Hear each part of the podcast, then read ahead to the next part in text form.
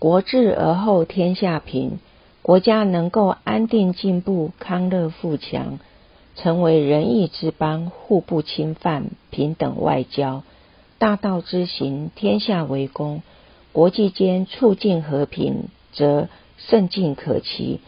这是八条目的大用，由信礼而达事功之大成也。八条目又有所谓封腰竖气过脉语义也，即是每一句的转接处，感觉上似乎有断章取义，其实各中之理气象是脉脉相通、息息相关的。何以八条目？句句息息相关呢。第一条格物：一、内格心物，贪、嗔、痴、爱、颠倒妄想、苦恼、嫉妒、共高；二、格外物，久念要格根除，乱性迷真，君子罪，胡言乱语，惹是非，杜康造酒堕沉沦，至今迷乱世间人。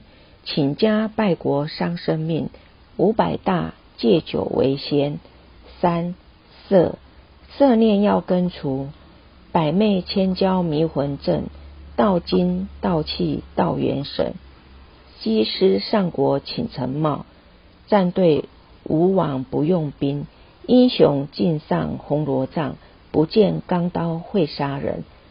四财财念要除去。建立迷心残自身，万贯林中属他人。第一富豪十重功，推金机遇好门风。家财敌国上图谋，死后杀手也成空。五气气念要除去，发怒成嗔斗争强，侵犯法律重丧命。怒气冲天似火牛，未曾触讨不周三。当官堂壁挡车侧，是得人间顷刻间。九四蛟龙不可吞，色如王家败国根。财似毒药总成害，气如猛虎要伤人。第二条，自知物格良知做主人，起心动念不离。本位方寸之地。第三条，诚意，良知做主。君子的义是至诚的，不以虚伪、诈骗、花言巧语来待人处事。第四条，正心，一诚心就不虚伪，必可正心。第五条，修身，心正邪念不生，正念不失，以身作则。第六条，齐家。身修以身作则，达到人道，故君子不出家而成教于国，父慈子孝，兄友弟恭。第七条，治国，家齐而后国治。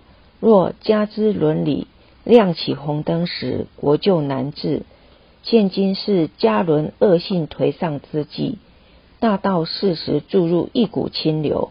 挽救家伦，使家能够家和万事兴，而国能国泰平安。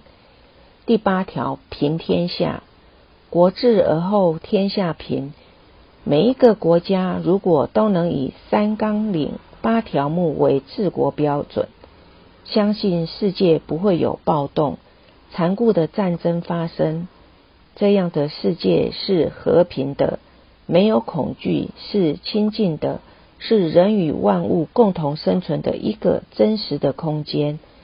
此八者，乃言流溯源，万书一本，有本即末，一本万书，万事万物成始成终，先后次第之条目也。自天子以至于庶人，一事皆以修身为本。天子。周朝行封建制度，主要分成六个阶级：天子、诸侯、卿大夫、士、庶人、奴隶。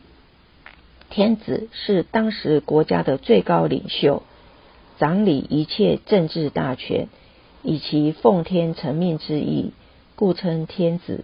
庶民即指一般的老百姓，上至天子，下至百姓。一律以修身为本。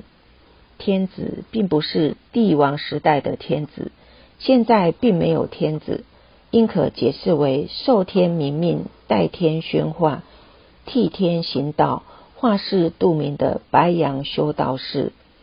大家都受天命名师的意志，只在身上。既然受天的明命，必须代天宣化、替天行道、化世度民，这个就是天子。明明上帝之子，老母的分灵化性、黄胎儿女都是天子。我们不是为自己来度世，而是为天下。我们双肩所担负的是老母的重担，妈妈不尽的期许，我们所立的宏愿。九玄七祖的重担，自己超生了死的天职，我们的责任很重啊！白羊修道士，只要没有忘记老母娘代天宣化，都可以说是天子。一是指一切一样，亦是至上至下之谓也。一也可以说无极义理的代称，一也可以说素之始。这就是告诉我们，上至天子，下至庶人，都要以修身作为根本。往内可以内圣，要正心诚意，自知格物；往外要修真家齐，国治天下平。所以，自天子以至于庶人都要修身。